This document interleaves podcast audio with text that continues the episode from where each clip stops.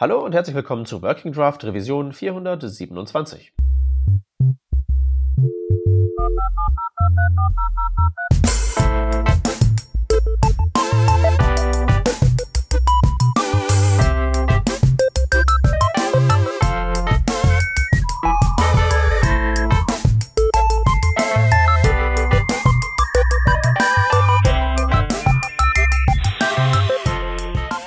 Wir sind heute zu dritt im virtuellen Studio versammelt. Da haben wir zum einen den Hans. Hallo. Und wir haben den Shep dabei. Hi. Und ich bin der Peter. Äh, Shep, du hast uns heute was Feines mitgebracht, nämlich eine Präsentation über äh, CSS 4, wenn ich das richtig sehe, ja? Genau, beziehungsweise eher über CSS Next. Also, ähm, ich war kurz vor Corona-Shutdown, also quasi hinter mir explodierte alles schon im Rückspiegel. War ich noch zu einem Meetup eingeladen, ähm, wo, also so ein designlastiges Meetup, ähm, wo es immer einen Designvortrag gibt und einen technischen Vortrag. Und, ähm, äh, wir, wir, dürfen, glaube ich, ruhig sagen, welches das ist, auch wenn jetzt akut da sicherlich keiner hingeht, aber es wird ja fleißig genau, gelockert. Das war auch Plan. Ich muss noch mal ganz kurz äh, nachgucken, äh, wie das hieß. Mal. Waren Überbrückungsmaßnahmen? Was Überbrückungsmaßnahmen? Äh, warte mal. Äh, Web, Web, Web Design Meetup. Warte mal, ich finde es schon noch raus. Im Notfall verlinken wir das auch, aber ich glaube, die Quintessenz der Geschichte war ja, dass du so einen äh, Talk gehalten hast über die Themen, die jetzt im Bereich CSS bald anstehen. Und ich glaube, das wollten wir so ein bisschen als Aufhänger nehmen heute.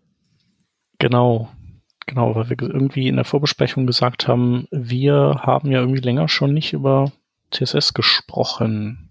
Und ja. Das wollten wir nochmal ändern. Genau, das ist das Webdesign Cologne Meetup. Das es vielleicht auch bald online gibt. Das kann gut sein. Und zwar das nächste Mal am 18. Juni. So, haben wir direkt Werbung gemacht. Zack, perfekt. Zack, bumm. Ja. Ähm, genau. Und ähm, ich habe gedacht, wir können ja mal, wir können ja mal gucken, was, was sich, was so im CSS-Bereich eigentlich so alles passiert. Also da ist sicherlich nicht alles, alles drin, sondern ich habe da ein paar Sachen rausgepickt, die, die irgendwie spannend sind, ähm, aus subjektiven Gründen. Wenn ihr mögt, können wir da ja mal loslegen. Genau, machen wir das doch erstmal. Ähm, also ich habe ja vorhin nicht so ohne Grund mit dem etwas trolligen Begriff CSS 4 äh, aufgeschlagen. Ähm, du hast ja hier so ein bisschen tatsächlich Datenrecherche vorher gemacht, bevor es ans Eingemachte geht. CSS 4 in dem Sinne gibt's ja eigentlich nicht, ne? Genau. Also CSS 3 war ja, das, das gab's ja durchaus, ähm, so als Umbrella-Term. Und eigentlich sollte das ja ähm, das dritte, also sollte das im Prinzip aussagen, äh, wir arbeiten an den dritten Levels verschiedener CSS-Spezifikationen oder vielleicht sogar, war das sogar nur eine noch zu dem Zeitpunkt, dass das alles eine war? Also, also vor CSS 3 war das so. 3 ist ja die Aufteilung gewesen in die vielen Einzelspezifikationen. Genau, dann ist das, ja, sorry. War es nicht so, dass bei 2.1 das noch ein Riesendokument war und das so ultra lang war und dann hat man festgestellt, okay, wir verbessern uns gerade an so, so vielen Ecken und Enden, dass man gesagt hat, man teilt das dann auf. Ich glaube, so ähnlich war das auch. Ja, ich glaube, es ist auch tatsächlich so ein bisschen eine Frage des äh, Prozesses, so von der Agilität her. Das geht ja mit äh, HTML5 in die gleiche Richtung, wo sie ja damals gesagt haben, dieses ganze, äh, diese ganze Idee des Living Standard ist ja auch eine Ausgeburt dessen, äh, dass man ein ganzes großes Dokument hat mit den ganzen vielen Einzelkomponenten und ehe man sich da auf alle Details von allen Einzelkomponenten geeinigt hat, kann man ja vielleicht bei CSS3 sagen, wenn Flexbox fertig ist, ist es fertig und dann müssen die Selektoren nicht auch sozusagen warten, bis Flexbox fertig ist, bis die das äh, den offiziellen Stempel kriegen für fertig ist. Also sozusagen einfach nur eine äh, Aufgliederung, um da einfach beweglicher zu sein, ist, glaube ich, da so die Hauptmotivation gewesen. Ja, genau. Und dementsprechend gibt's gibt's eben auch keine übergreifende Nummerierung mehr. Also es gibt ähm, das, also es gibt verschiedene CSS-Module, die äh, je nach Reifegrad ein gewisses Level erreicht haben. Und also als wir letztens den Adam Argyle da hatten, da haben wir über Color ähm, Module Level 4 und 5 gesprochen. Ich glaube, bei äh, Media Queries gibt es auch Level 4 und 5 schon. Da kommen wir auch noch später drauf. Aber es gibt halt andere Sachen, die sind halt bei Level 2 vielleicht erst weil die. Flexbox, Grid, sowas in der Richtung, ne? Ja, genau. Genau. Da soll, ich glaube, ich weiß nicht, ob Subgrid zum Beispiel jetzt in dem Fall ein Feature von Grid Level 2 ist. Ich glaube, ja. Ja, und ich glaube, die, die, die wichtige Frage ist auch, ob das überhaupt eine wichtige Frage ist. Also, wo es am Ende, wo es am Ende steht, ist egal, solange es irgendwo steht und man sich irgendwie einig ist, so wollen wir was machen und ob das dann Level 4, 17 oder 3,5 ist, ist ja eigentlich Wumpe.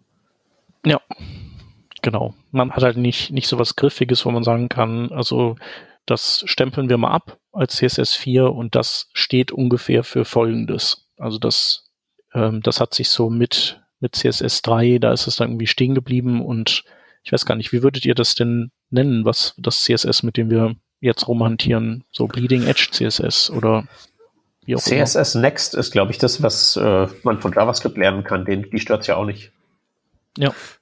Ja, ich finde es eigentlich ähm, schwierig, das so mit dieser Versionierung immer zu sehen. Auch im JavaScript-Kontext haben wir ja das Problem, ne, dass wir da irgendwie jetzt ES und dann das, das Jahr dazu nennen, in dem die Spezifikation festgelegt hat, das ist jetzt Standard. Ähm, ich finde es eigentlich auch cool, JavaScript zu sagen und deshalb halt auch CSS zu sagen und gar nicht mehr irgendwie über die, die Versionsnummer nachzudenken, sondern ich arbeite halt mit CSS. Weiß ja. nicht, ob das zu unspezifisch ist. Ich, ich, ich merke das auch immer wieder irgendwie, wenn ich mal mit äh, Recruitern zu tun habe. Klar, die sind jetzt nicht immer vom Fach, ist ja logisch. Die kennen sich nicht perfekt damit aus, müssen sie wahrscheinlich auch nicht. Ähm, aber trotzdem fragt man dann so, haben Sie auch schon das aktuelle CSS verwendet? Manche fragen auch heute noch, haben Sie CSS 3 Erfahrung, weil der Kunde das halt so einspezifiziert. Das heißt, eine gewisse Relevanz hat das ja. Und ich glaube, das ist halt mhm. auch ähm, so, so ein Stück weit ja dein Aufhänger, ne, zu sagen, okay, wir hatten halt CSS 3 als Buzzword und das hat übel gezogen, genau wie HTML5 und was ist eigentlich jetzt los? Ja, genau. Genau, also bei JavaScript würde ich sagen, da gibt's da, da sagt man ja durchaus schon mal so, okay, also ES6, auch wenn das natürlich eigentlich ES 2015 ist und mittlerweile ja auch schon wieder wir weiter sind, aber so, ich finde, es ist immer noch ein ganz guter, äh, ganz gute Dachmarke, so um das moderne JavaScript, das man heutzutage schreibt, das halt sich äh, von der Sprachsyntax äh, schon deutlich abhebt von dem ES5 und vorher JavaScript. Also das funktioniert. Das ist, glaube ich, halt. vor allen Dingen so eine Epochengrenze. Also das ist jetzt nicht so sehr Version 1, Version 2, Version 3, sondern das ist von der Granularität her mehr so was wie Nachkriegszeit. Ja. Also da gibt's halt irgendwie ein klar definiertes Vorher und ein Nachher. Und das Nachher gliedert sich irgendwie noch ziemlich deutlich auf und ist auf jeden Fall da irgendwie, da gibt's Unterschiede innerhalb des Spektrums. Aber es macht, glaube ich, irgendwie schon Sinn, irgendwo zu sagen, so hier ist jetzt eine Demarkationslinie und ob es auf der einen oder auf der anderen Seite stattgefunden hat, ist jetzt mal wichtig. Ja. So würde ich das einsortieren. Genau. Naja, und sowas, sowas fehlt halt tatsächlich äh, so ein bisschen für CSS. Und ähm, also es gibt ja auch tatsächlich jetzt Diskussionen, ob man nicht äh, CSS 4 doch so als eine Art Marketingbegriff ja, in die Welt setzt ähm, wo dann Recruiter sich drauf beziehen können und äh, einfach alle, die, die halt eine Versionsnummer brauchen, zum, um, um glücklich zu sein, ja. eben eine bekommen. Und man vielleicht auch einfach so einen Common Term hat, über den man sich austauscht, wo man sagt, aha, du bist äh, hier mit CSS4 erfahren, das heißt, du kennst dich halt mit Grid und Flexbox und dem ganzen Krempel aus und cool. Ja. Ja, das ist auf jeden Fall äh, eine interessante Überlegung. Ich glaube, das macht auch ein Stück weit Sinn ähm, aus den genannten Punkten. Aber ähm, die Frage ist ja für uns Developer vor allem, was bedeutet denn das, was wir dann unter so einem so einem Term dann auch irgendwie zusammenfassen würden? Also was mir so als die große Technologie immer wieder oder der große Teilbereich der Technologie CSS, ähm, was so neu in Anführungsstrichen ist, ist für mich immer Grid. Grid-Layouts und das ist so bahnbrechend, das bringt uns voran. Aber da zählt ja auch noch ganz, ganz viel anderes drunter und also ähm, vielleicht können wir da mal einsteigen und mal gucken, was, was sind eigentlich diese ganzen äh, Spezifikationen. Genau, also gibt's ja gibt's halt äh, große und kleine Sachen. Also es gibt halt äh, so viele kleine Sachen, die die also ganz spezifische Probleme lösen, die vielleicht nicht unbedingt gerade deine Probleme sind, aber wenn es deine Probleme wären, dann wärst du sehr froh, dass die endlich angegangen werden. Also wie zum Beispiel das mit diesem erweiterten Farbraum, was wir da letztens hatten. Ja. Ähm, und dann gibt's auch so ganz dicke Bretter, die gebohrt werden, die, die einfach sehr lange brauchen, ähm, ähnlich wie bei Grid, ähm, um dann eben auf einen Schlag ganz viele Dinge freizusetzen. Mhm. Genau. Ähm, wir können ja mal anfangen. Also es gibt, äh, gibt so Dinge, die sind, die kann man auch tatsächlich jetzt schon benutzen. Vielleicht auch noch nicht in jedem Browser. Ähm, aber ähm, die sind auf jeden Fall durchaus schon, schon da. Und zwar, ähm, äh, man kann zum Beispiel Floats, also wenn ihr die cleart, wie cleart ihr die? Ich kann mich nicht erinnern, das in den letzten 500 Jahren getan zu haben, muss ich ganz ehrlich sagen. Okay, weil du Flex und Grid benutzt. Ey, Anni, ich bin halt eben auch nicht so viel mit, mit, mit äh, Layout befasst und wenn ich halt irgendwie was zurechtschieben muss, nehme ich halt eben Flexbox, weil ich für Grid zu doof bin. Mhm. Also sorry. ich meine, klassischerweise, vielleicht haben wir auch gerade irgendwie Verzug auf der Leitung, sorry. Äh, klassischerweise gibt's ja den Clearfix, ähm, glaube ich, mit dem man da so Before- und After-Elemente verwendet und dann äh, Content als Leerstring deklariert für die beiden Elemente und ähm, die zu Display Table musste man früher verwenden, heute kann man auch Block verwenden, äh, zuweist und im After-Element dann sagt, mach mal einen Clear an der Stelle und dann wird mhm. ein Element entsprechend gecleared. Äh, also clear both ist die Eigenschaft so. Oder man verwendet, äh, was man ja auch machen kann, man kann diese äh, Overflow-Eigenschaft nutzen und sagen, okay, die Overflow-Eigenschaft, wenn ich die auf Hidden setze, dann ist das Element, was sozusagen der Wrapper ist, der Container der beiden Floats, der äh, wird dann auch gecleared automatisch. Ähm, ja, genau. das sind so zwei Techni Techniken, die mir jetzt so spontan einfallen. Ja, Genau, das sind ja eigentlich drei. Also ist ja gesagt, hier ähm, ein Pseudo-Element generieren äh, hinten dran, das dann einfach alles cleart. Mhm. Äh, Display Table machen oder Overflow Hidden. Ähm, genau, das erste ist halt, äh, funktioniert kann man machen, ist aber halt, äh, also A, kannst du dann kein Pseudo-Element mehr da benutzen an der Stelle, falls du das mal anderweitig brauchen könntest. Ähm, und, und es ist halt auch so ein Ticken mehr zu schreiben, eigentlich so äh, überraschend viel. Display Table ist eigentlich ganz in Ordnung. Ähm, kann halt nur sein, dass die, dass dieser Display Mode, der ja dann wirklich wie eine HTML-Table ist, dass der dir dann reingrätscht und Dinge tut, die du vielleicht mal nicht möchtest, aber funktioniert eigentlich auch ganz gut. Und ähm, Overflow Hidden, den mag ich eigentlich sehr gerne. Funktioniert halt nur nicht, wenn du wirklich mal was hast, was so aus diesem Container rausragen muss. Also ich hatte zum Beispiel mal den Fall, dass ich so einen Knopf habe, der ist oben rechts äh, angedockt gewesen. Wenn man den drückt, dann ist da so eine, wie so eine Druckwelle, die aus dem rauskommt und die soll halt über die Elementgrenzen natürlich ähm, weiter fließen. Und bei Overflow Hidden geht das halt dann nicht mehr. Und ähm, weil das ja alles eigentlich keine, das sind ja alles nur Nebeneffekte von von Dingen, die einen Block-Formatting-Kontext erzeugen, aber es ist ja nicht wirklich, dass man sagt, hey, ich möchte gerne, dass das einen eigenen Block-Formatting-Kontext hat. Ähm, hat man Display Flow Root entwickelt und ähm, jetzt kann man eben auf den umgebenden Container einen Display Flow Root setzen. Das ist wie Display Block, nur dass es eben ähm, alle darin enthaltenen Floats cleart automatisch. Also ganz einfach.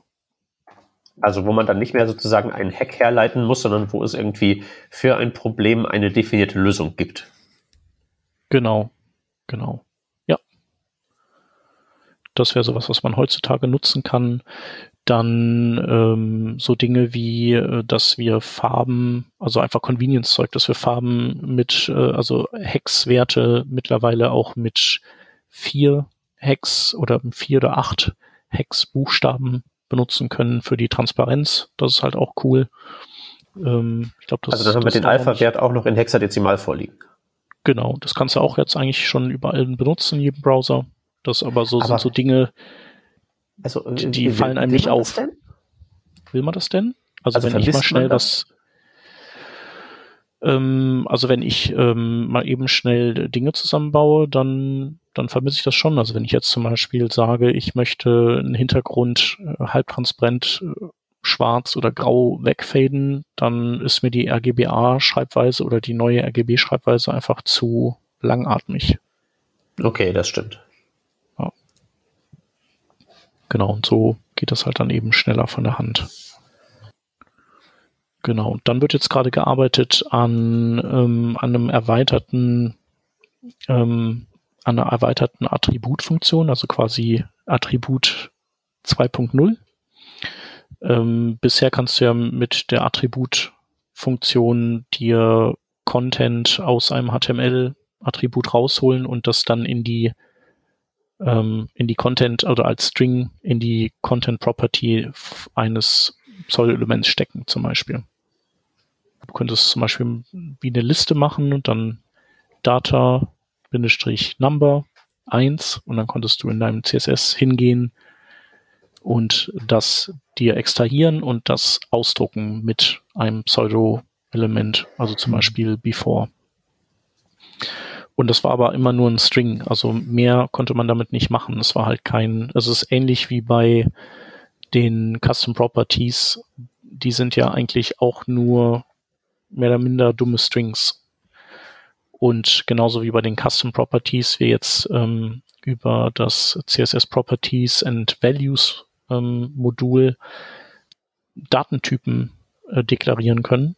Also sowas wie, das ist eine, ähm, eine Längeneinheit oder eine Zahl oder das ist eine Farbe, wird man mit dem neuen, mit der neuen Attributfunktion eben auch ähm, das dann in eine Längeneinheit umwandeln können oder in eine Farbe.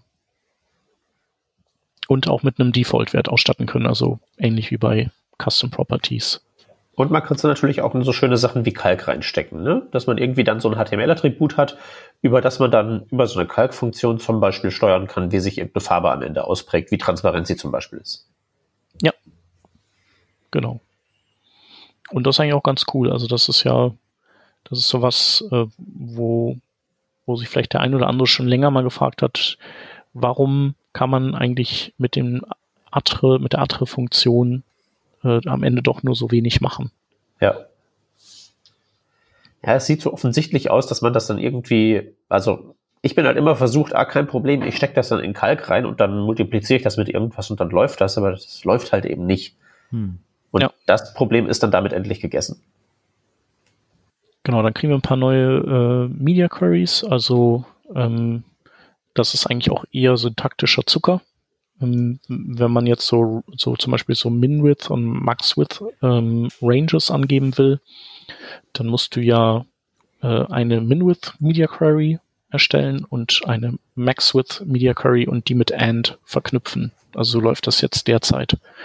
Und zukünftig wirst du halt ähm, einen Minimalwert angeben können, dann ein quasi wie so ein, so ein Pfeil, der nach links zeigt, dann Width und dann wiederum ein Pfeil, der nach links zeigt und dann die maximale Breite und damit dann den Range ausdrücken in Form von zwischen diesem Minimum, also wenn die Breite zwischen diesem Minimum und diesem Maximum ist, dann bitte tu folgendes. Und man wird auch negieren können. Das geht ja momentan auch nicht in Media Queries. Ja, Media Queries sind halt echt so eine Sache wie, äh, also das fühlt sich für mich immer, wenn ich das tippe, so an wie so ein uraltes Netscape-Feature, wo man irgendwie so sagen kann, ich verstehe diese Idee. Und wenn man da jetzt irgendwann dreimal drüber iteriert, kommt da bestimmt das auch benutzbar und menschenfreundlich raus, dass man das bequem tippen kann. Und das ist, glaube ich, jetzt dann diese Iteration von diesem Standard. Das äh, wird allerhöchste Eisenbahn, wenn ihr mich fragt. Ja. Und was halt dann dabei auch noch cool ist, ist, dass du ja alles, was, äh, was der Browser an neuen Media Queries lernt, das kannst du ja in, im Picture-Element benutzen, im Videoelement, glaube ich, auch immer noch. Du kannst es in Link-Elementen verwenden. Die lassen sich auch mit Media Queries ausstatten. Und das ist schon ganz cool eigentlich. Ja, in JavaScript natürlich auch, ne? In JavaScript auch, ja. Mit Match Media. Ja, also wird einem ein bisschen Schreibarbeit ersparen und vor allem, äh, ich finde, es ist halt so easy, wenn man schreiben möchte, okay, etwas befindet sich zwischen äh, Punkt A und Punkt B. Ähm, und das ist halt, denke ich, äh, sehr einfach. Auf der anderen Seite muss ich sagen, wenn man so, ähm, wie heißt es nochmal, Mobile First Ansatz sozusagen probiert zu designen, dann hat man ja selten Media Queries, die sich so darstellen, oder? Ja, doch, vielleicht manchmal. Äh, manchmal an, an bestimmten po Positionen möchte man, man vielleicht von okay, von jetzt bis dahin gilt diese Größe, aber meistens ist es bei mir dann zumindest so, dass ich dann eher die Werte, die ich schon habe, überschreibe, anstatt das zu begrenzen irgendwie. Weiß ich ja. nicht. Äh, ich glaube, es ist ähm, aber genauso, wie du sagtest, ne, manchmal, wenn man es braucht, dann ist man froh, dass man es hat und äh, äh, wenn nicht, ja. dann ist es ja kein Problem, dass es da ist, so nach dem Motto. Ja, genau. Und genau, und auch negieren zu können, ist ja auch, auch nicht unbedingt verkehrt. Ne?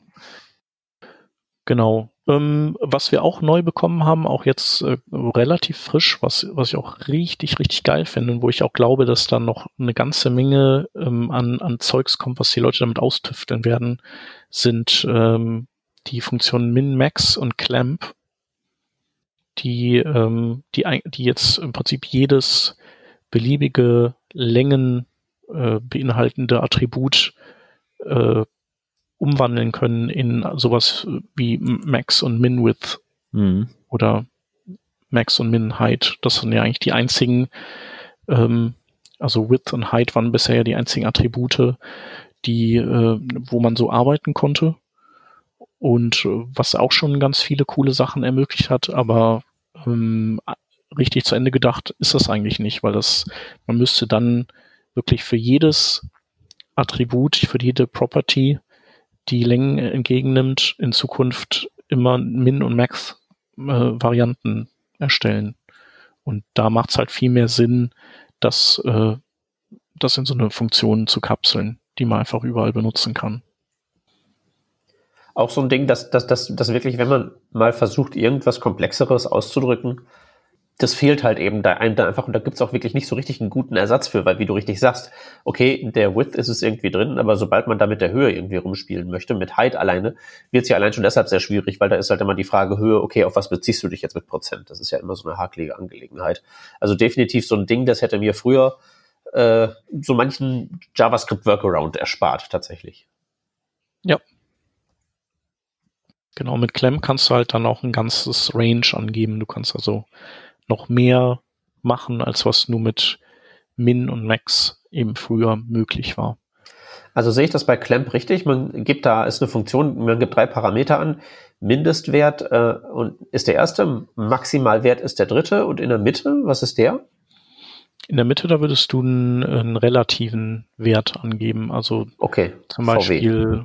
genau Viewport Units oder Prozent ähm, und könntest dann, man kann halt damit super dieses, äh, diese responsive Schriftgröße, die, die momentan auch so ein bisschen en vogue ist, die man, wo man die Schriftgröße koppelt an die Bildschirmbreite oder Höhe. Ähm, aber dann eigentlich gerne die nach unten und nach oben dann auch begrenzen möchte, dass sie nicht beliebig klein wird und auch nicht beliebig riesig wird. Sowas könnte man halt mit Clem super umsetzen. Mhm. Aber irgendwie so eine Art Skalierungsfunktion formulieren kann ich damit ja nicht so richtig, ne? Also, also sozusagen die Kurve formen, so ein bisschen flatten the curve, aber für meine Font Size. Ähm, also du bekommst bald äh, auch sowas wie Pau und okay. Square Root und so Zeugs. Und damit kannst du das ja dann schon. Okay, damit wäre ich dann auch einverstanden. Genau.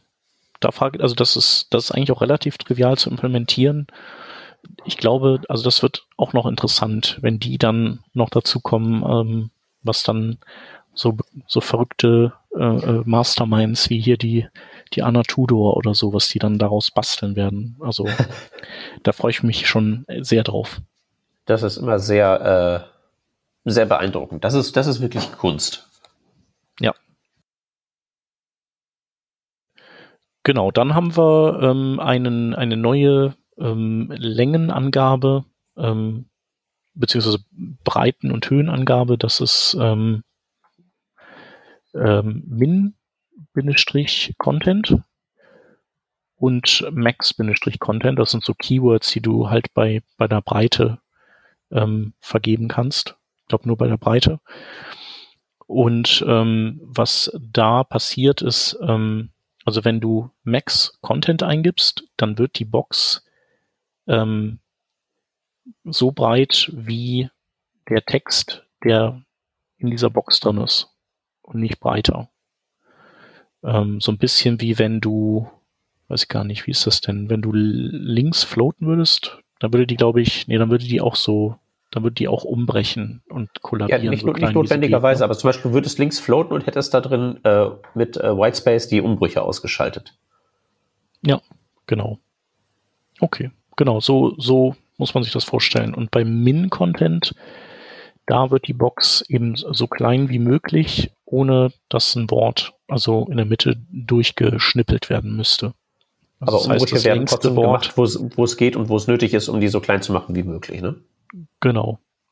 Also das längst, längste Wort gibt sozusagen die Breite dann vor.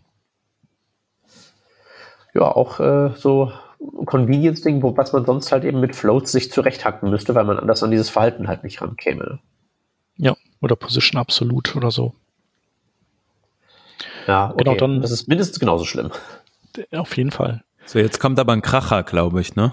Jetzt kommt ein Kracher, ja. nämlich Aspect Ratio. Du dusch. Ja. Ähm, also bei Bildern funktioniert das ja schon. Ein, also da ist das sozusagen, da gibt's, ist Aspect Ratio sozusagen im Browser drin implementiert, um die schon, also um basierend auf deren Width und Height Attributen, die im HTML angegeben sind, ähm, die, also eine as fixe Aspektratio einzustellen. Und wenn du das Bild dann sozusagen mit Width 100% Height ähm, Auto einstellst, dann und das noch nicht geladen ist, also der Browser vielleicht noch nicht weiß, wie viel, aus wie viel Pixeln besteht das in Wirklichkeit, dann ähm, arbeitet der eben mit diesen Width und Height Werten und gibt die in so ein Aspect Ratio ähm, Property rein und dann skaliert das Bild eben mit der entsprechenden, mit dem, mit dem Seitenverhältnis und behält das bei. Und äh, das sollst du halt zukünftig auch für so Dinge wie iFrames und Video machen können. Weil das sind ja auch so zwei so, so Fälle, die, die so ein bisschen anstrengend sind, um, um die äh, responsiv, vernünftig responsiv zu bekommen. Das hat man ja dann mit, ähm, indem man so ein, also heutzutage würde man halt einen, einen Diff-Wrapper drumherum bauen mit Position Relative und dann das iFrame oder das Video mit ähm, Position Absolut dann da reinsetzen und ähm, dem äußeren Wrapper dann über ein Padding Top ähm, würde man dann sozusagen eine, eine Höhe und damit eine Aspektratio geben. Da kann man ja vielleicht nochmal auf den, den Artikel vom Chris Coyer auf CSS Tricks verlinken, der diese Technik beschreibt. Hm. Aber ähm, ist auf jeden Fall so ist, man kann sich zwar hart abfeiern, wenn man das dann so toll hinbekommen hat, aber eigentlich ist es unnötig. Ähm, ich finde es äh, nochmal, oder vielleicht weißt du das auch, ähm, wenn man Bilder hat zum Beispiel, die noch nicht geladen sind und wo man keinen With Height angegeben hat, dann kann ja entsprechend äh, da noch nichts kalkuliert werden, also noch nichts berechnet werden. Ähm, dementsprechend kommt es dann halt manchmal vor, dass man da diese kurzen Sprung dann sozusagen beim Laden hat ähm, und manchmal verschiebt sich dann auch Content. Klar, da gibt's verschiedene Mittel und Wege gegenzuarbeiten. Wenn man aber so ein Aspect Ratio angegeben hat und äh, beispielsweise eine Width von 100 Prozent, wird das dann automatisch schon von Anfang an richtig skaliert? Müsste eigentlich, mm. oder? Genau, also du, ähm, du müsstest eine Height von Auto in deinem CSS immer noch angeben. Ähm, aber in dem und dann wäre alles klar. Also dann würde das funktionieren, genau. Okay, also Angabe von Aspect Ratio reicht nicht. Ach so, sorry, ich äh, dann habe ich nicht richtig aufgepasst. Also Aspect Ratio kannst du dann natürlich auch angeben, wenn du, wenn die dann mal unterstützt wird. Also aktuell ja.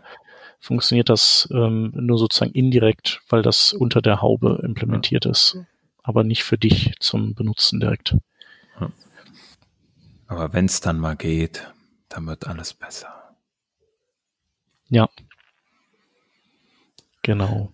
Cool. Dann hast du auch noch so ein paar Accessibility-Features in CSS aufgeführt, sehe ich jetzt gerade. Das ist, ähm, ist ja schon, sage ich mal, ungewöhnlich, weil was hat denn eigentlich CSS mit Accessibility zu tun? Fragt man sich da vielleicht.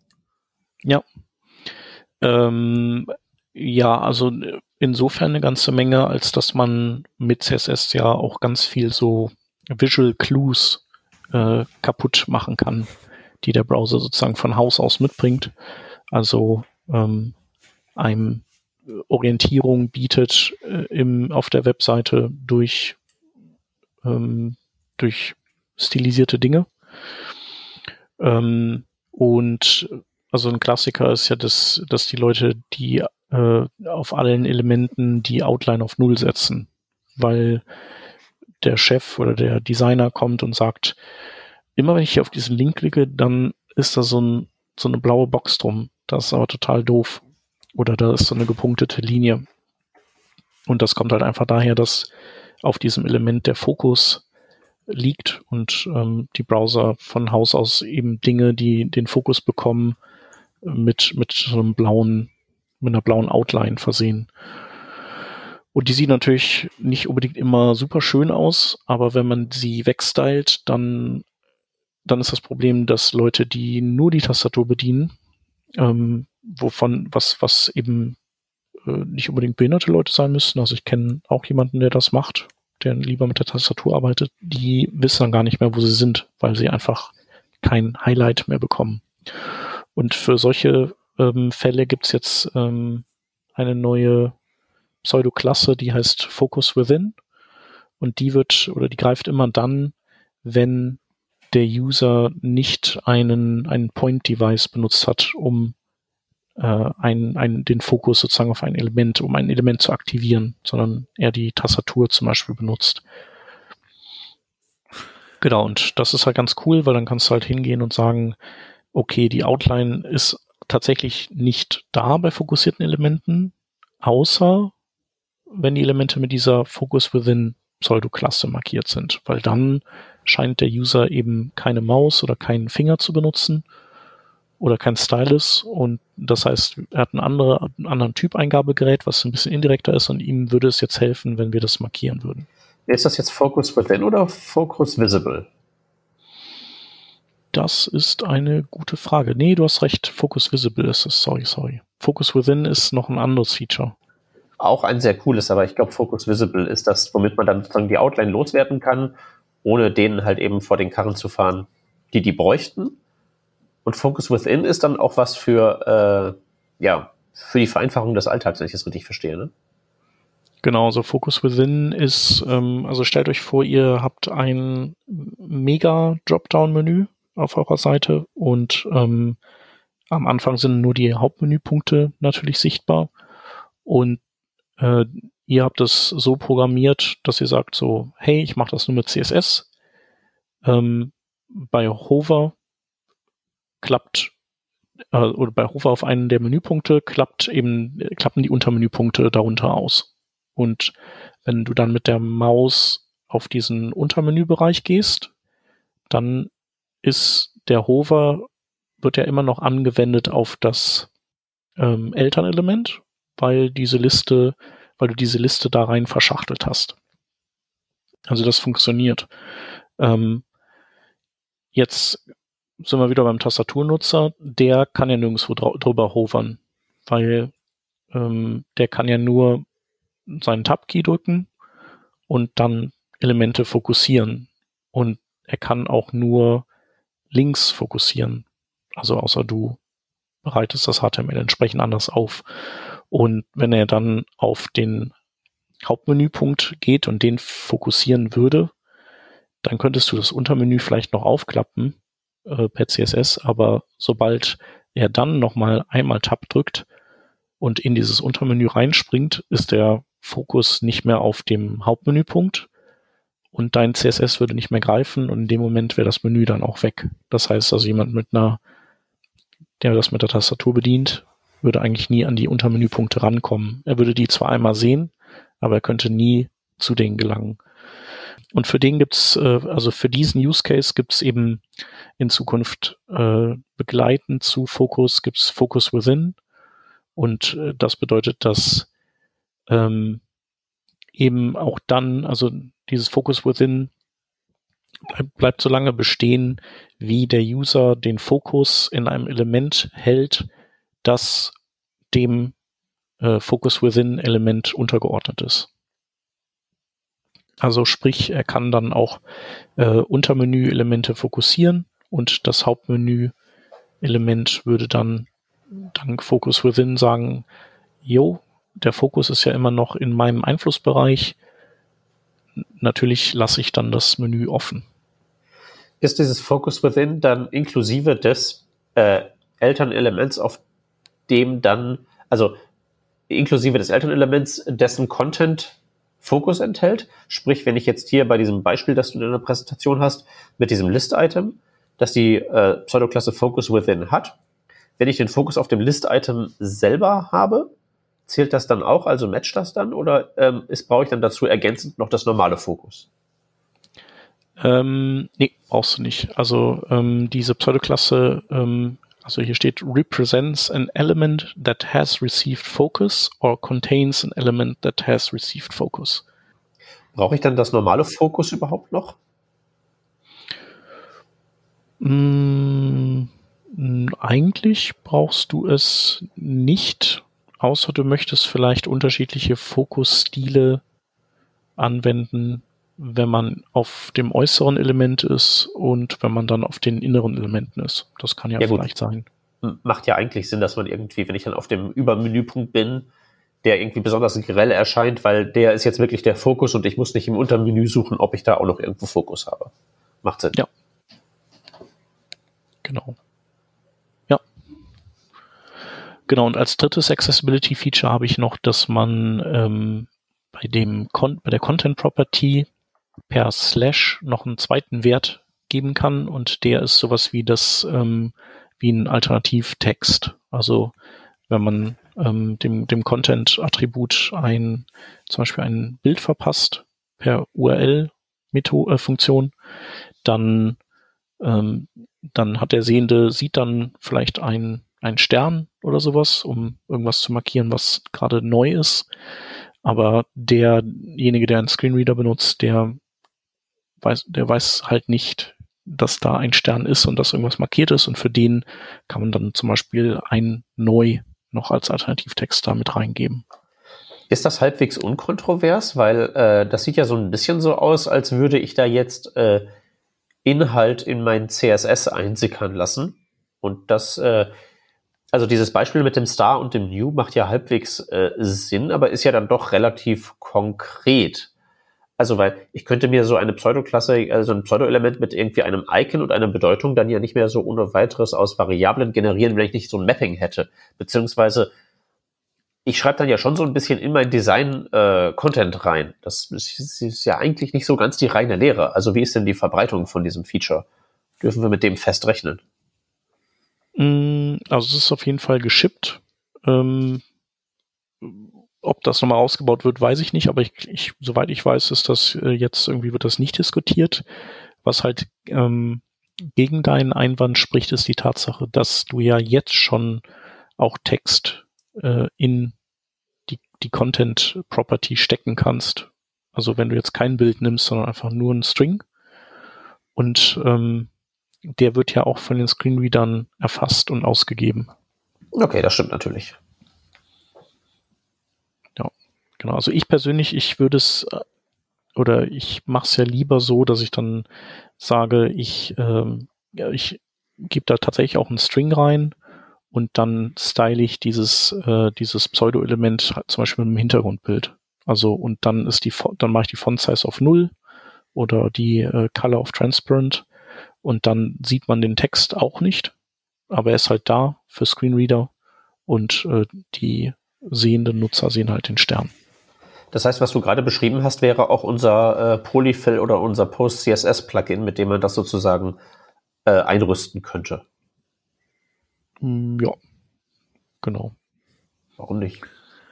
Um das Thema Accessibility in CSS vielleicht noch ganz kurz abzurunden, äh, wollte ich nochmal eingehen auf das, was du zuallererst nanntest, nämlich ähm, beispielsweise beim ja, Tab-Taste nutzen äh, wird etwas hervorgehoben, ein Element hervorgehoben mit der mit der Outline. Ähm, weiß nicht, ob es nur bei mir ein A/B-Test ist, aber bei Amazon.de bekomme ich bei Hover sogar eine recht starke Outline auf die Elemente in der Navigationsleiste. Ähm, eventuell ein ganz nettes Beispiel, um auch dem, ja, weiß ich nicht, demjenigen, dem, dem Kunden Dem oder Art wem auch Director. immer, dem Art Director zu verkaufen. Hier, guck mal, selbst dieser große Shop äh, macht das so und da gibt's wahrscheinlich Gründe, die man natürlich auch findet, äh, mit der Begründung entsprechend. Ähm, das wollte ich nur nochmal als Hinweis geben an der Stelle. Das fand ich nämlich schon sehr markant, dass ähm, Amazon da so einen Schritt geht. Sie sind jetzt nicht berühmt für ihr Design, allerdings für die ja doch ganz gut umsatzgetriebene Plattform, glaube ich. Ja, das kann man wohl so sagen. Genau, dann äh, vielleicht kommen wir mal jetzt, wir kommen jetzt zum Scrollen und zu Scroll-Themen und ähm, gibt es denn da irgendwas in CSS, was ihr immer schon mal so, was ihr da haben wolltet? Also ich kann für mich sprechen, dass ich, äh, ich habe es auch neulich mal irgendwie getwittert, äh, ich bin ein großer Fan von diesem Smooth Scroll, also wo man die Eigenschaft auf das, ich glaube, HTML-Element legt, ähm, Scroll Behavior und dann als, als Value Smooth und man dann beim ja, Anchoring beispielsweise, wenn man irgendwie auf ein Element klickt, was ein Anchor auf der Seite ist, äh, dann springt man halt äh, smooth gescrollt dorthin. Manche Leute werden es nicht mögen, weil es ein, ein, Stück weit ein paar Millisekunden von der Arbeit abhält, eventuell. Ich finde es ein klasse Feature, sieht toll aus. Und mit dem Hand in Hand geht ein Feature, was ich auch ganz toll finde, ganz häufig, wenn man nämlich diese Anchor benutzt. Äh, dann klickt man auf etwas drauf, hat vielleicht einen gefixten Header oder etwas ähnliches. Und auf einmal ist der Content, zu dem man scrollen möchte, eigentlich an einer ganz anderen Position, ähm, nämlich unter einem Fixed Element, was dann darüber liegt, beispielsweise auch Cookie Overlays äh, oder, oder Cookie-Hinweise, diese datenschutzrechtlichen Hinweise oder wie auch immer, die vielleicht am oberen Ende der Seite ähm, ja fixed dran sind. Und äh, damit gibt's ja, glaube ich, jetzt auch eine Eigenschaft. Ich weiß leider nicht auswendig, wie sie heißt, wo man aber auf jeden Fall angeben kann, wie viel Pixel von oben äh, der Text entsprechend ankern soll äh, für so einen Anker. Finde ich klasse, weil man dann nicht mehr so Margin minus n Pixel und Padding plus so und so viel Pixel und da immer hin und her arbeiten muss, was immer recht aufwendig war oder ein zusätzliches Element, was dann den Anker abbildet. Das waren so Workarounds, die ich nicht so geil fand. Ähm, und deswegen bin ich da gespannt, ob du den Namen präsent hast von dieser Eigenschaft. Es müsste eigentlich Scroll Margin sein. Scroll Margin, es war leichter, als ich, äh, als ich äh, gedacht hatte. Ja. genau. Ja, ja, genau. Das ist halt auch noch so ein Ärgernis, ne? Dass, hm. dass es dann eben verdeckt ist. Ähm, Gibt genau, aber bestimmt ja noch ganz eine ganze Menge andere. Ne? Ich denke so an so One-Pager, die irgendwie so Storytelling machen, Scrollytelling auch vielleicht so ein Stichwort. Ich weiß gar nicht, inwiefern ja. das heutzutage noch sehr viel verwendet wird, aber ich glaube, da hat sich auch was getan, ne? Genau, also ähm, zu denen kommen wir gleich. Ich habe noch ähm, hier dieses Scroll-Snapping, das kennen wir ja mittlerweile wahrscheinlich alle, also wo wir wo man in CSS ähm, sagen kann, äh, dieser Elterncontainer, der hat, äh, der hat so eine Art äh, Snap-Magnet an einer Stelle und seine Kindelemente, die haben den dann bei sich jeweils in der Mitte oder auf der linken Seite und dann snappen diese beiden Punkte zusammen. Entweder äh, wenn, wenn man den Wert Proximity vergibt, dann wenn sie nah genug aneinander sind, ansonsten nicht. Oder wenn man sagt äh, mandatory, dann muss immer gesnappt werden zum nächsten, äh, quasi zum nächsten Magneten, der, der gerade greifbar ist. Und damit kann man halt ganz gut solche äh, so Karussells äh, nur mit CSS bauen oder man kann äh, auf einer Seite vielleicht auch in so so, zu so Abschnitten äh, scrollen und einrasten, die, die jetzt irgendwie ein neues Kapitel vielleicht kennzeichnen oder so. Was da ganz cool ist, ich habe damit ähm, sogar ein, ähm, ein Karussell gebaut, was nur per CSS quasi für immer ähm, weiter scrollt. Also so wie man das halt so kennt bei den JavaScript-Karussells. Ähm, ein Slide äh, bleibt fünf Sekunden stehen und dann scrollt es zum nächsten weiter. Und ähm, das, äh, das ist auch ganz, ganz witzig, wie das gemacht ist, nämlich ich habe einfach ein Element, das wie so ein Magnet ist und das bewege ich per Animation. Und wenn ich quasi, wenn ich damit ein Slide weiter bewegt habe, dann habe ich in meiner Animation auch drin, dass das Scroll Snapping sich eben abschaltet. Das ist quasi ein Keyframe. Und dann kann dieser Magnet wieder zurückspringen an den Anfang. Dann schalte ich das Scroll Snapping wieder an. Der snappt zum nächsten, zum nächsten, ans nächste Slide dran und zieht das dann wieder rum nach vorne. Und so geht das halt quasi für immer und ewig. Und das, das ist auch eine, eine witzige Sache, dass das halt möglich ist. Mhm. Genau. Und ähm, was du meinst, das sind ähm, Scroll-Linked Animations, an denen wird auch gerade gearbeitet. Oder an denen wird eher gesagt noch so, so eher mehr gedacht als gearbeitet. Und da soll es eben möglich sein, dass man eine CSS-Animation an eine Animation Timeline koppelt, die dann wiederum die Scroll-Tiefe eines definierten Elements ist. Also man müsste, würde dann dem Element eine ID geben und ähm, sagen, äh, je nachdem, wie tief das gescrollt ist, äh, desto, desto weiter soll halt die Animation laufen oder eben, wenn man zurückscrollt, dann ist, läuft die Animation rückwärts. Also die ist sozusagen in Sync mit deinem, mit deiner Scrollerei. Aber würde jetzt nicht in der freien Wildbahn, äh, würden Kreti und Pleti nicht hingehen und das Ganze mit äh, äh, JavaScript zu Fuß implementieren? Also das ist wirklich ja alles sehr schön und so, aber wird, ja, wird das Greti und Pleti würden das mit JavaScript implementieren. Das würden die auch noch wahrscheinlich drei Jahre nach dem Release des Features machen. Aber andere Leute könnten es dann mit CSS machen, was ja dann zum, also deutlich leichtgewichtiger wäre. Ja, ich bin gespannt. Also ja. es gibt auf jeden Fall die Möglichkeit, das jetzt so zu machen und das ist ja schon mal sehr äh, wertvoll. Genau, also es ist halt wie bei dem Scroll-Snapping, dass du halt, äh, du hast halt die Wahl, also momentan kannst du es eben nicht, du musst es mit JavaScript machen. Und äh, auch sowas wie dieses äh, weiche Smooth Scrolling, das musstest du früher mit, ähm, mit JavaScript machen.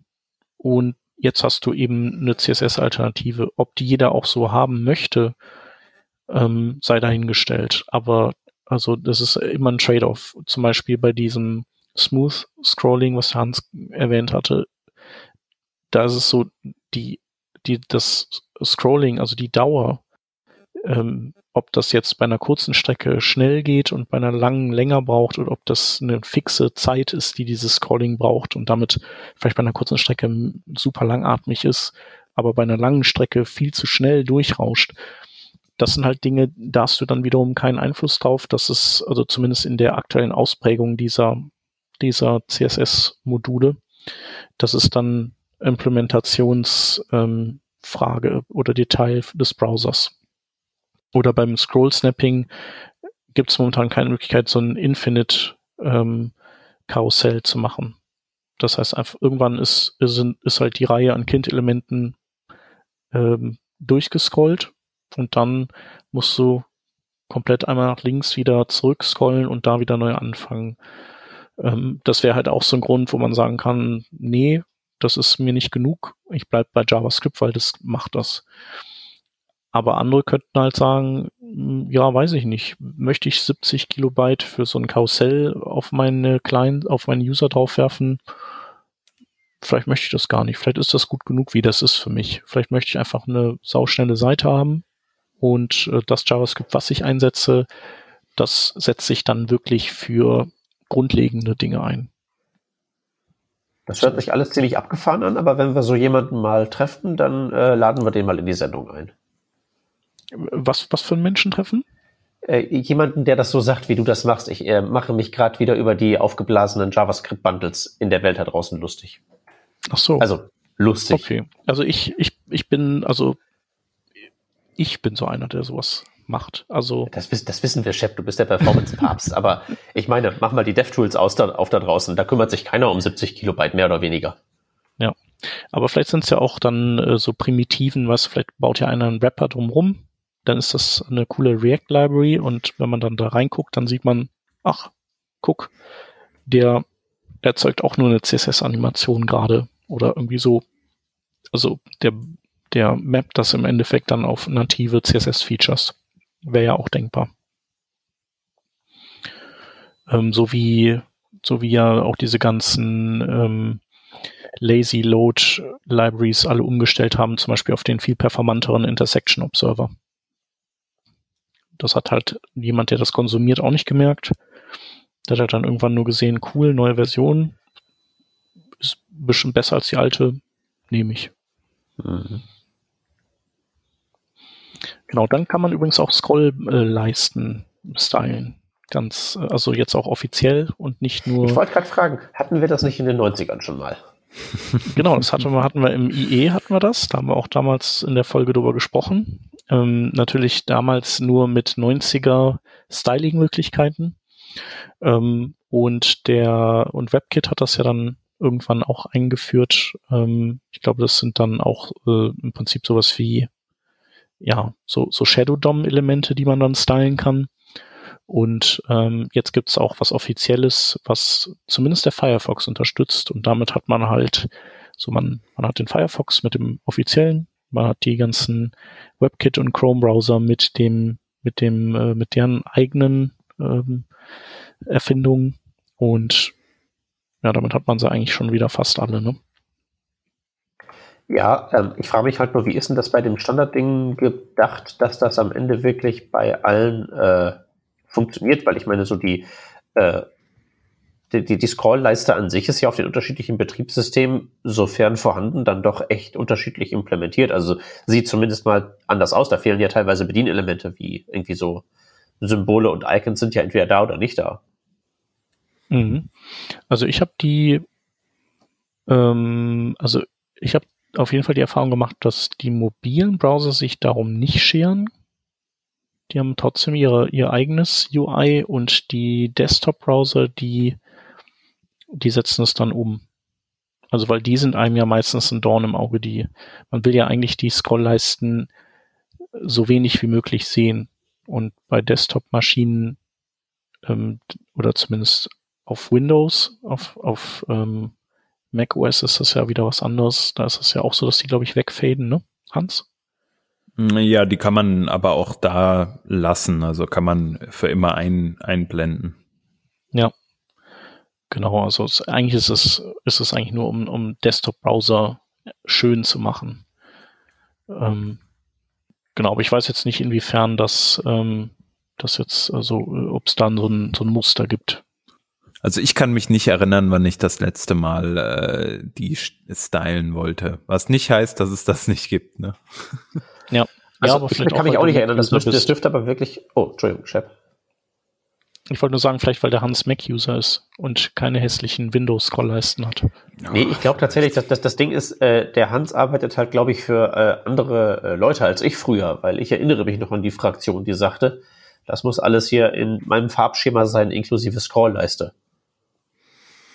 Okay. Hm, früher. Aber klar, kann auch immer noch so sein. Also ich bin, ich bin auf jeden Fall gespannt, wie sich das äh, ja in den nächsten Jahren entwickelt, ob wir wieder mehr äh, Scrollleisten sehen. Es gibt bestimmt Cases, ich stelle mir vor, irgendwelche verspielteren ähm, Experiences oder so, wo das halt wirklich auch schön wirken kann ne, und gut in den Style passen kann. Ähm, ich glaube, für die, für die meisten Web Experiences ist das nicht so relevant. Aber es geht. Und das äh, trifft ja auch dann wieder auf das zu, was du vorhin sagtest, Shep. Ne? Wir haben die Möglichkeit, das zu machen. Und wer es machen möchte, der kann es ja machen. Ja. Genau. So sieht es aus. Was gibt es denn noch so für äh, coole Features? Gibt es im Scrollbereich noch irgendwas? Äh, nee, im Scrollbereich gibt es nichts, aber wir hatten ja im Scrollbereich eben diese Scroll-Linked Animations, mhm. was ja dann wiederum die Brücke schlägt zu Animationen. Yes, sehr gut ähm, Cool, ne? Ich kenne einen, der kann die auch immer super. Da habe ich mir das so ein bisschen auch geguckt. ähm, ja, und es gibt ja, es gibt so bestimmte Dinge, die lassen sich ähm, momentan nicht schön animieren. Also, ähm, und dazu zählen zum Beispiel Gradients. Also du kannst keine Keyframe-Animation machen, die ähm, also von 0 bis 100 Prozent zum Beispiel, wo man von einem Gradient, von einer Gradient-Ausprägung zu einer anderen äh, weich interpolieren kann. Mhm. Ähm, wahrscheinlich liegt es einfach an der Tatsache, dass, ähm, dass es am Ende wird das ja übersetzt in ein Hintergrundbild. Also es wird ja quasi einfach in eine Bitmap geändert und dann ist das eben ist das ein Hintergrundbild und das andere ist ein anderes Hintergrundbild. Und zwischen zwei Hintergrundbildern kann man, kann man halt auch nicht ähm, weich morphen oder sowas. Mhm. Aber bei einem Linear Gradient äh, unterliegt man ja diesem Gedanken, dass man das können müsste.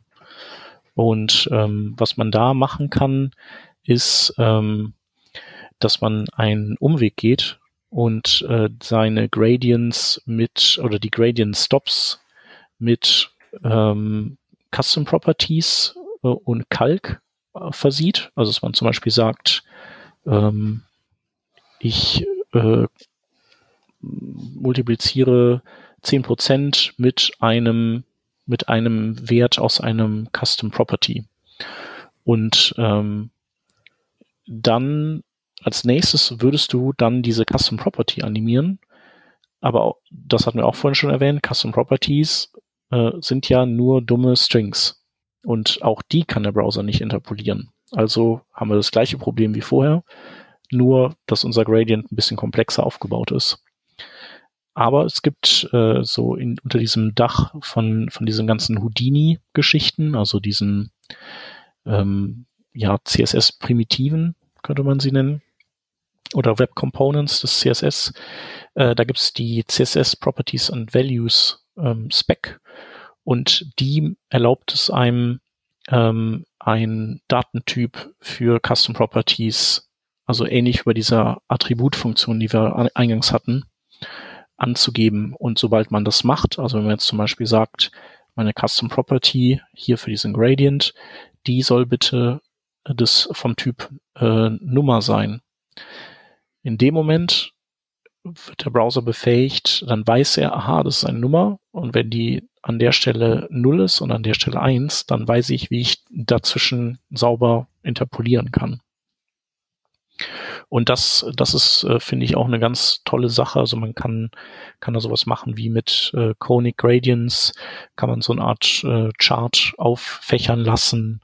Mhm. Ähm, oder man kann, also da kann man total viele coole Sachen mitmachen und die, dieses ähm, Definieren, was eine Custom Property für ein Datentyp ist, das ging bislang immer nur per JavaScript, komischerweise was irgendwie so ein bisschen gaga ist, weil alles andere ist ja CSS. Warum geht das nicht?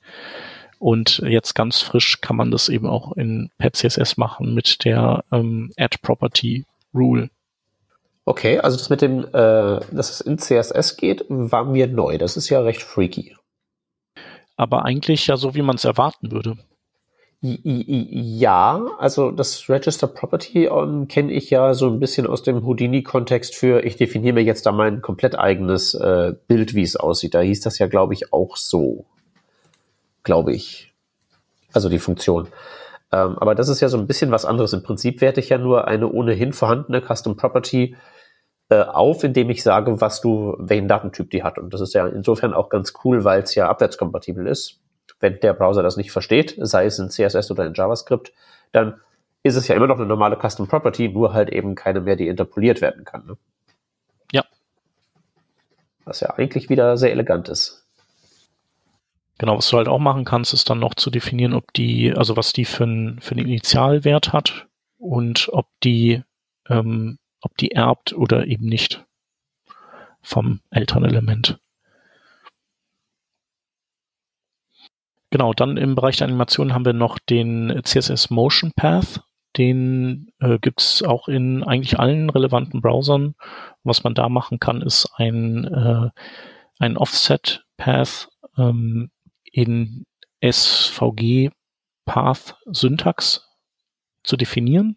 Also es ist dann so M2020 heißt Move to 2020 und dann ähm, so dann, so geht es halt immer weiter über verschiedene Koordinaten und dann hat man einen Pfad gezeichnet zum Beispiel.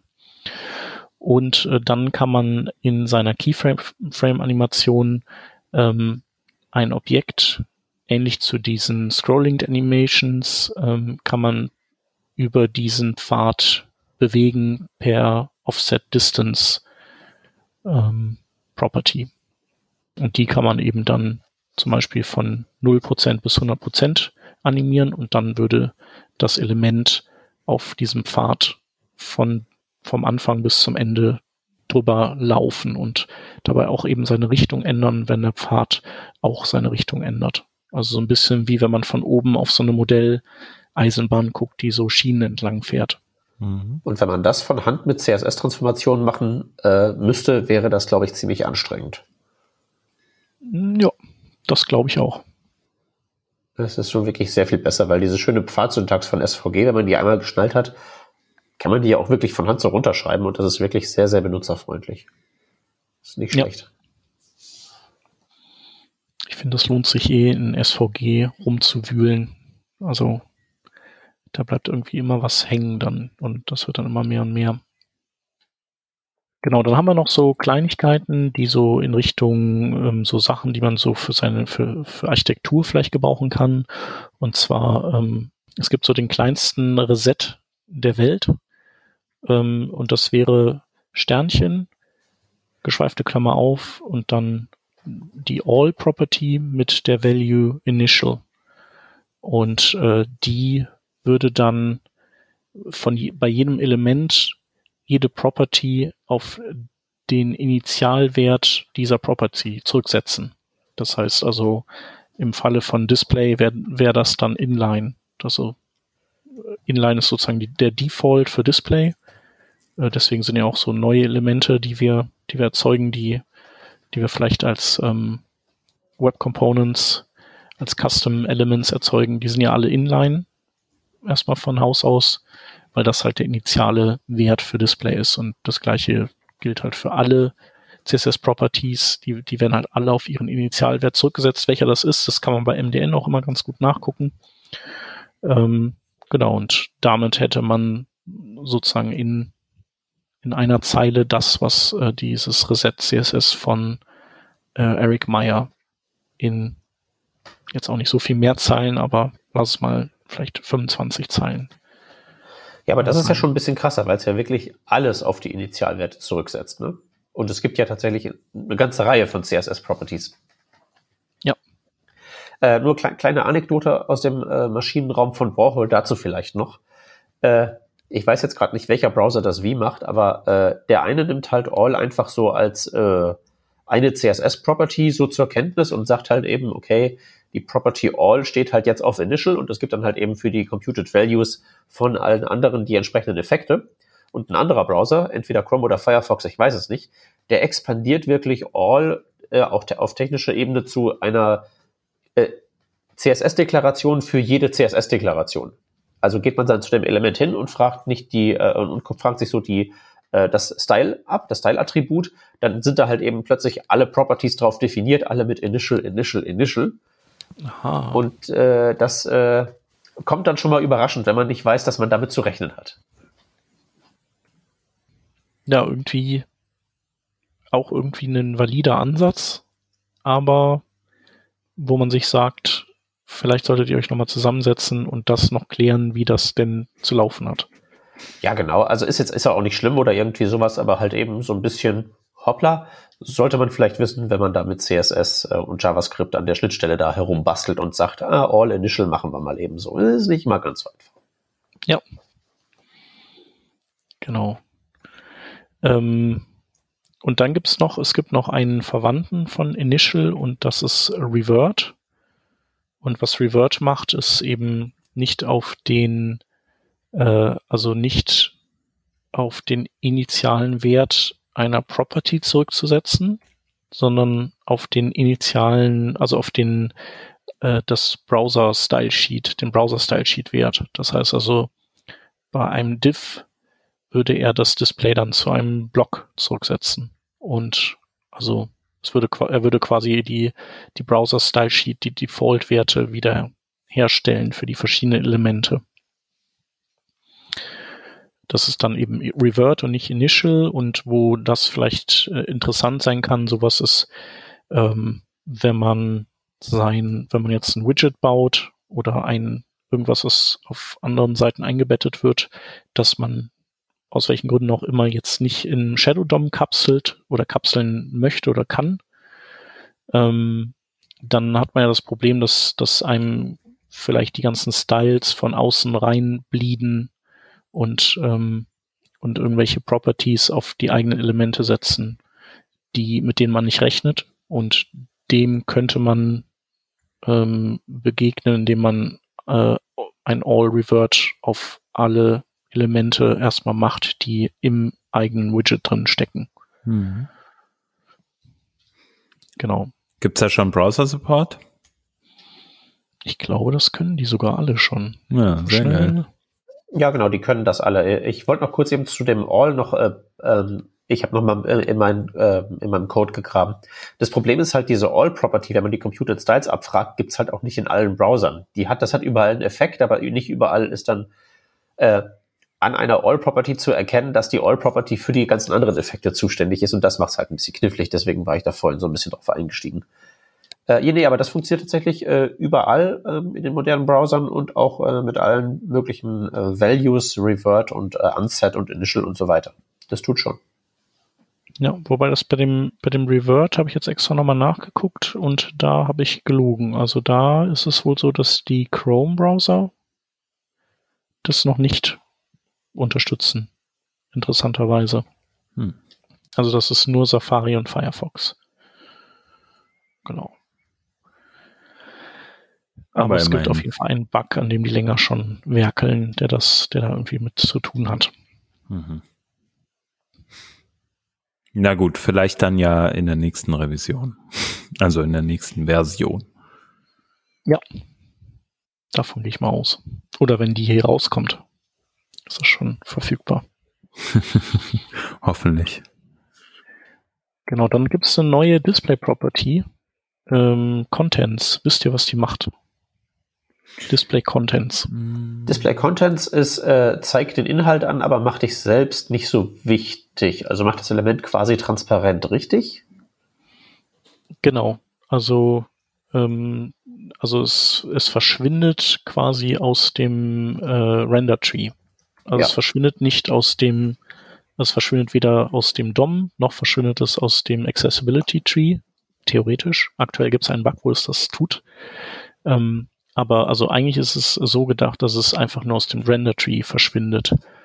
Und ähm, ich habe hier in meinen Slides ein Beispiel, das ist vielleicht ein bisschen, ich versuche das mal zu erklären.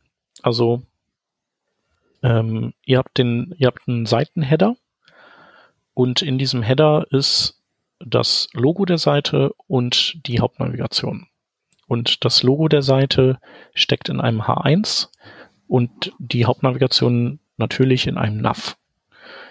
Ähm, und in dem NAV drin steckt wiederum ein UL, weil wir wollen die Menüpunkte in einer Liste haben. Und in dem UL stecken dann wiederum die, die Menüpunkte. Ähm, also Header, darin H1 mit Bild, dann die Nav mit der Liste an Links. Ähm, jetzt könnte man so einen Header ja ganz prima mit Flex ähm, layouten und sagen, ich habe äh, drei Menüpunkte und ein Logo und die sollen sich gleichmäßig einfach da oben verteilen über den Platz, den ich habe. Ähm, wenn ich Display Flex auf den Header setze, dann erfasse ich da aber erstmal nur zwei Child-Elemente, nämlich das H1 und das NAV-Element. Und ich kann also nicht einfach sagen, ähm, Space Between oder sowas, denn ich muss dann sozusagen rekursiv nochmal Display-Flexe auf das äh, UL setzen und am besten auf das NAV auch. Also, und am Ende werde ich trotzdem nicht so eine gleichmäßige Verteilung bekommen, weil die ja jedes Mal sozusagen wieder äh, neu äh, inventarisieren, jedes Mal, wenn ich eine Ebene tiefer gehe im DOM. Das heißt also, ich kriege das dann zwar so mit mehreren Displayflexen alles irgendwie verteilt und es wird auch einigermaßen okay aussehen, aber es wird niemals so schön sein, äh, dass das Logo ganz links ist und dann der dritte Menüpunkt ganz rechts und dann der zweite und der dritte, also quasi dazwischen, dann die sich diesen Platz teilen. Und da kommt halt Display Contents ins Spiel. Ich kann dann, kann eben hingehen und sagen, sowohl NAV als auch UL, die setze ich beide auf Display Contents ähm, und damit verschwinden die sozusagen aus dem Render Tree und für den Render Tree übrig bleibt dann nur noch im Header das H1 und die drei Menüpunkte. Und die kann er dann eben ganz gleichmäßig mit Display Flex verteilen. Also, also beziehungsweise der, der Flex-Modus kann sozusagen durchgreifen durch andere Elemente und sich auf deren Kind-Elemente direkt auswirken. Das ist so der primäre Use Case. Genau, genau. Okay. Wobei es eigentlich eher so ist, dass, dass die dann, also die Kind-Elemente landen dann sozusagen im Render-Tree auf der gleichen Ebene äh, wie das H1 und der greift, greift, also so hätte ich es eher ausgedrückt. Mhm. Weil halt die anderen diese, diese, diese einfassenden Container einfach sozusagen verschwinden. Ja. Äh, das genau. macht einem das Leben leichter, wenn man sowas hat. Genau, und gegebenenfalls ist das eben auch was, was man heutzutage schon nutzen kann, um, äh, um Subgrids äh, zu bekommen. Also, genau, das dachte ich auch gerade schon. Ja. Genau, aber wie gesagt, es gibt leider noch einen, einen Bug, ähm, also due to a bug in browsers, this will currently remove the element from the accessibility tree. Screen readers will not look uh, at what's inside. Also und das ist, das ist halt ein bisschen schade. Ich hoffe mal, dass sich da aber was tut an dem Bug, weil das muss ja zu lösen sein. Genau, und äh, dann, dann haben wir halt äh, die, äh, die eingangs erwähnten größeren Dinge, an denen auch gearbeitet wird. Und das ist zum Beispiel ähm, die äh, alles, also die Fragmented oder die Fragmentation, ähm, CSS Fragmentation ähm, und was bedeutet Fragmentation? Das bezieht sich auf all die Layout-Typen, die ähm, die sich über mehrere Fragmente verteilen, wie zum Beispiel Multicolumn. Da hat man ja auch ähm, Inline-Zeugs, was sich auf drei Spalten verteilen muss. Oder CSS Regions war ja auch sowas und die sollen auch wiederkommen.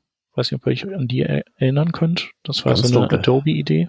Könnte genau. man dann mit nicht so, äh, sagen wir mal, Halbkreise beispielsweise von Textfloats abbilden, wenn man da jetzt um einen Bild herum beispielsweise Text auch abbilden wollte? Nee, das sind CSS Shapes. Ah. Das, das geht auch. Also zum, zumindest, äh, also es, es geht outside, inside geht nicht. Also du kannst keine Kugel machen, in der Text drin ist und der Text dann ist dann, also orientiert sich dann an dem kugelförmigen, aber du kannst es quasi so machen, dass du eine Kugel in Text reinfloten lässt und dann legt er sich da außen mhm. äh, rund drum. Ähm, CSS Regions, Regions, genau. Das sind einfach, dass du sagen kannst, ähm, ich habe hier einen Container und der Text, der in dem drin ist, der soll gar nicht hier drin bleiben, sondern ähm, lass den als erstes in dieses Element reinfließen und dann, wenn das zu viel Text wird, dann lass es in das, dieses zweite Element da drüben reinfließen und auch wenn das zu viel wird, dann bitte in das dritte Element, das da hinten unten links ist. Und die mussten auch überhaupt gar nicht irgendwie was miteinander zu tun haben, diese Elemente. Du konntest dann quasi wie so Pointer setzen mit, mit Reihenfolge und ähm, Fließtext ist dann einfach durch diese Elemente durchgeflossen. Und damit konntest du natürlich auch sehr komplexe Layouts machen und du konntest auch ganz toll ähm, responsiv Dinge um, umsortieren, wenn du das wolltest. Ähm, genau, und auch das ist eigentlich eine Fragmentation, weil eben, also ähnlich wie Multicolumn, nur dass die Columns eben nicht direkt nebeneinander sind, sondern diese Elemente sonst wo auf der Seite platziert sein konnten. Genau. Und das ist aber auf jeden Fall ein dickes, dickes Brett zu bohren. Ähm, und darum dauert das einfach lange. Und dazu zählt übrigens dann auch ähm, Print, Print Layout. Das, das ja auch so ein bisschen so ein Stiefkind-Dasein führt und irgendwie nur so äh, eher schlecht als recht funktioniert. Also jeder wird das ja wissen, der mal versucht hat, Print-Style-Sheets zu machen. Die sind ja auch fragmentiert, in dem Fall dann über viele, über Seiten, die man ausdruckt. Und auch da braucht man die gleichen Regeln, wie Dinge ähm, umbrechen, ähm, wie, wie eben in Multicolumn. Genau. Ja, und das ist es eigentlich im Wesentlichen. Also so die, die Sachen, die so passieren. Also es gibt natürlich trotzdem noch ein paar Sachen, die, die ich jetzt hier nicht drin hatte. Aber ähm, daran sieht man ja eigentlich, es passiert schon eine ganze Menge. Und wenn das mit den Fragmentations dann irgendwann mal ähm, geschafft ist, dann, dann haben, werden wir auch wieder so einen ganzen Schlag an Dingen haben, wie das damals bei Flexbox und dann bei Grid der Fall war, nämlich mit Multicolumns, die auch richtig geil funktionieren dann, äh, Regions und äh, eben vielleicht auch coolen Print-Layouts dann. Ja, und wir haben natürlich den ganzen Houdini-Aspekt, ne? Genau, den Houdini-Aspekt haben wir auch, wobei ich da, genau, den, das ist jetzt auch nicht ganz was Neues. Ähm, Houdini, willst du kurz erklären, was das ist? Naja, im Prinzip, ähm, also das sind wirklich die Web Components für CSS in dem Sinne, dass Web Components einem ja erlauben, eigene HTML-Elemente zu definieren. So kann man halt eben mit Houdini dann eigene CSS-Dinge äh, wie ähm, Layout-Modi oder einfache äh, ja, Logiken zum Erstellen eines Hintergrundbildes oder eigene Gradient und so erstellen. Man kann im Prinzip, CSS wird im Prinzip erweiterbar, so ähnlich wie ja, Web Components zu HTML sich verhalten. Ja. Ja, über auch wie ich finde, sehr schöne, sehr schöne JavaScript APIs, mit denen das auch alles ziemlich äh, äh, einfach geht und ähm, auf eine ziemlich überzeugende Weise. Also das meiste funktioniert halt in so gut wie keinem Browser natürlich zum Stand jetzt. Aber ähm, also da erwarte ich dann schon ähm, da, davon erwarte ich mir relativ viel für die Zukunft, wenn das dann irgendwann mal sozusagen ja, sich äh, genug verbreitet ist, stabil genug ist und auch die ganze JavaScript-Community Kenntnis nimmt davon, was man damit alles anstellen kann. Ja. Ja, das Einzige, was ich halt da ein bisschen schade finde, ist, dass es, dass ich das Gefühl habe, da stecken sie jetzt irgendwie fest. Also ich würde sagen, so bis vor zwei Jahren passierte da noch relativ viel und es gibt ja auch diese Seite, ähm, ist Houdini ready yet? Ähm, aber ähm, da passiert ja lange nichts, schon nichts mehr drauf. Ja, das ist tatsächlich auch mein Eindruck, was echt ein bisschen schade ist, weil, ähm, also, das ist natürlich ein, also mega, mega, ultra ambitioniertes Projekt. Also Web Components sind ja schon ein extrem dickes Brett zu bohren. Also im Prinzip äh, eine niedrigere Abstraktionsschicht nachträglich an was Höheres dran zu flanschen, da muss sich ja im Prinzip aus dem Niedrigen das Höhere ergeben. Und wenn das Höhere schon in sich nicht besonders konsistent ist, wird das natürlich haarig. Das ist bei HTML schon schwer genug und CSS ist ja nochmal eine Nummer komplexer. Ähm, da beneide ich jetzt nicht diejenigen, die sich damit befassen müssen, um diese Aufgabe. Das ist sicherlich mega komplex und deswegen sind einige von diesen Modulen auch, wenn man so die Spezifikationen liest, dann kommen die einem so ein bisschen unterambitioniert vor ähm, aber liegt halt eben an der Dicke des Brettes.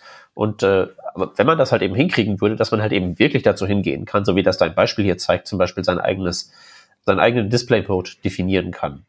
Oder wie gesagt, ich kann mir halt eben super performant mein eigenes äh, Hintergrundbild errechnen, meine eigene Gradient-Funktion gleichsam nachbauen und sowas.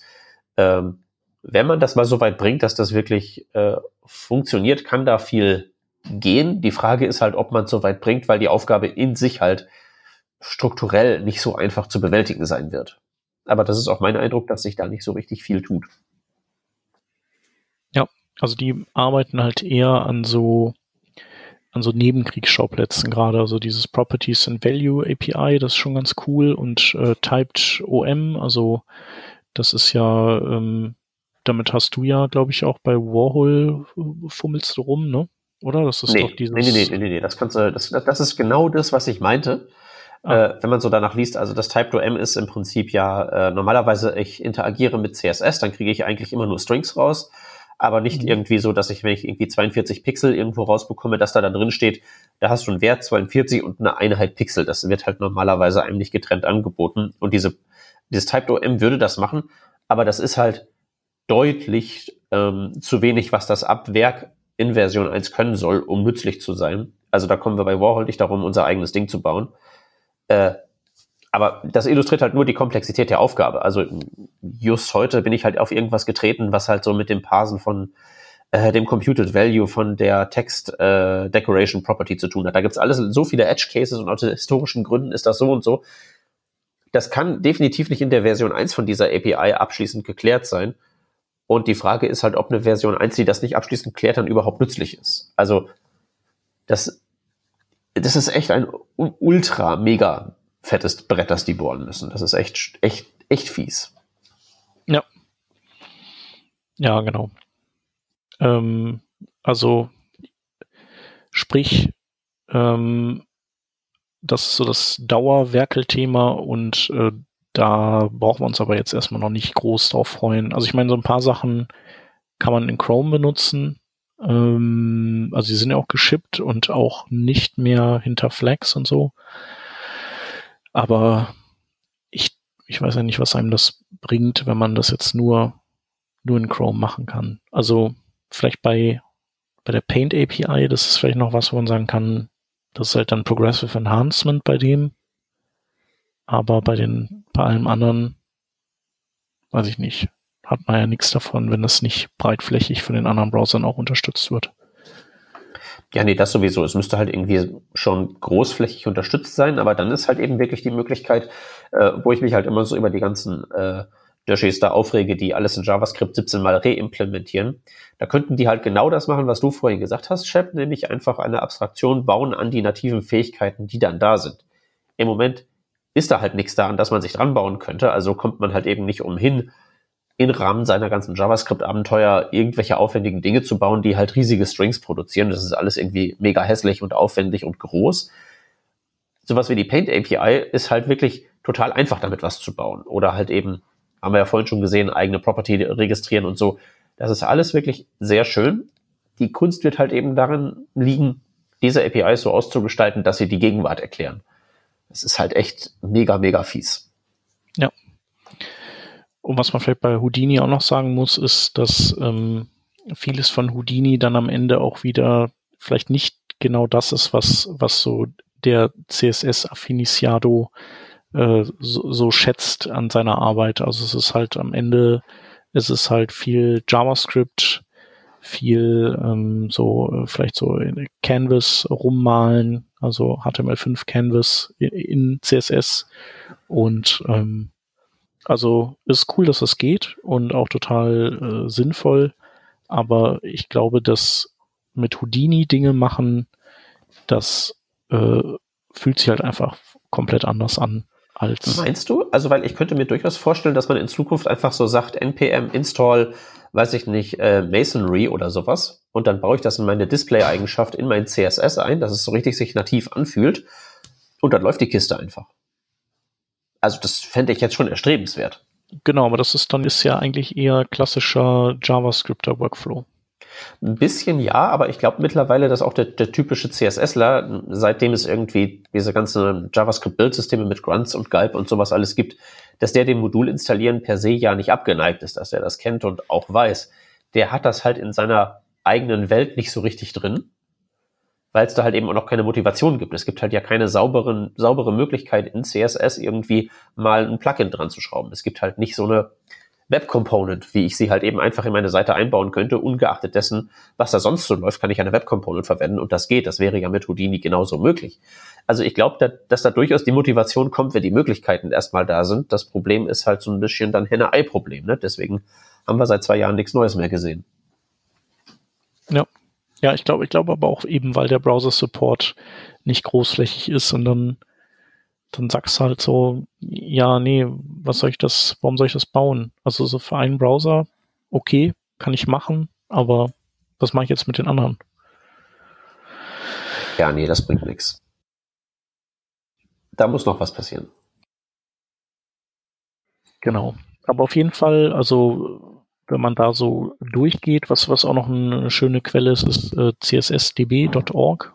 Die, die führen auch so Buch über irgendwelche neuen CSS-Standards und wie weit die gediehen sind und so.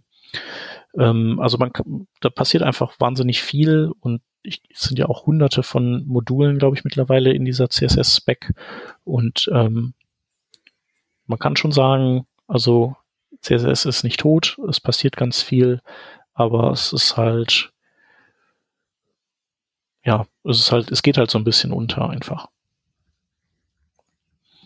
Und vielleicht wäre dann wäre es tatsächlich an der Zeit, mal so ein, so ein Marketingbegriff wie CSS4 eben zu schaffen, auch wenn der äh, streng genommen eben ähm, gar nicht existieren könnte. Aber ähm, das ist ja im Endeffekt dann egal. Ne? Man braucht halt einfach nur ein äh, ja, einen Begriff, auf den sich alle einigen, wo dann, wo dann jeder mal weiß, wo, was damit gemeint ist. Ja, man bräuchte nur eins, auf das sich alle einigen. Ja, genau. Vielleicht ist es CSS 4. Aber vielleicht auch direkt äh, CSS 5 oder so. Man ja, ich bin immer noch für CSS Next. Ja, CSS Next, so heißt ja die Präsentation auch. Und äh, das finde ich natürlich auch geil. Genau. Ja. Vor allem ist das so ein Evergreen. Ja, das ist natürlich wahr. Das kann man immer wieder recyceln, wenn man meint, CSS müsste mal wieder irgendwie. Weißt du, man könnte CSS Next 2.0 machen. Uh, oder CSS Next unterstrich Final. Draft 5 PDF. Ja. Ja, ja. weitere Oder Vorschläge können ja auf jeden Fall die Hörerinnen und Hörer auch mal per Twitter reinballern. Äh, wie würdet genau, ihr die nächste an, Revision nennen? Ja, an Street Fighter äh, Spielenamen angelehnt, bitte. Die, die waren nämlich auch immer großartig. Street Fighter 2 Turbo. Ich bin ja mehr so, so da bei, äh, bei Fast and Furious. Du sollst, wo man halt eben aus dem Titel nicht erkennen können darf, äh, welche Nummer das jetzt ist. Okay. Warum ist die da nicht immer drin, die Nummer? Nee. Okay. Okay. Ja, ich bin da ausgestiegen. Shep, äh, Nummern in, dein, in deiner Filmserie, das ist irgendwie aus den 70ern oder so. Das machst du heutzutage nicht mehr. Okay. Brauchst du Untertitel dann, ne? Genau, Untertitel und irgendwelche nicht zusammenhängenden Namen, damit das bloß nicht irgendwie alles zu irgendwie klar wird. Okay. Wieder was gelernt. Ja, ich glaube, wir haben alle was gelernt heute, oder? Auf jeden Fall. Auf welche Gut. Sache freut ihr euch am meisten von all denen? Äh, Hans, du oh. als alter Node-Programmierer? Ja, ich äh, bin gerade schwer am überlegen, auf was ich mich davon jetzt krass hart freue.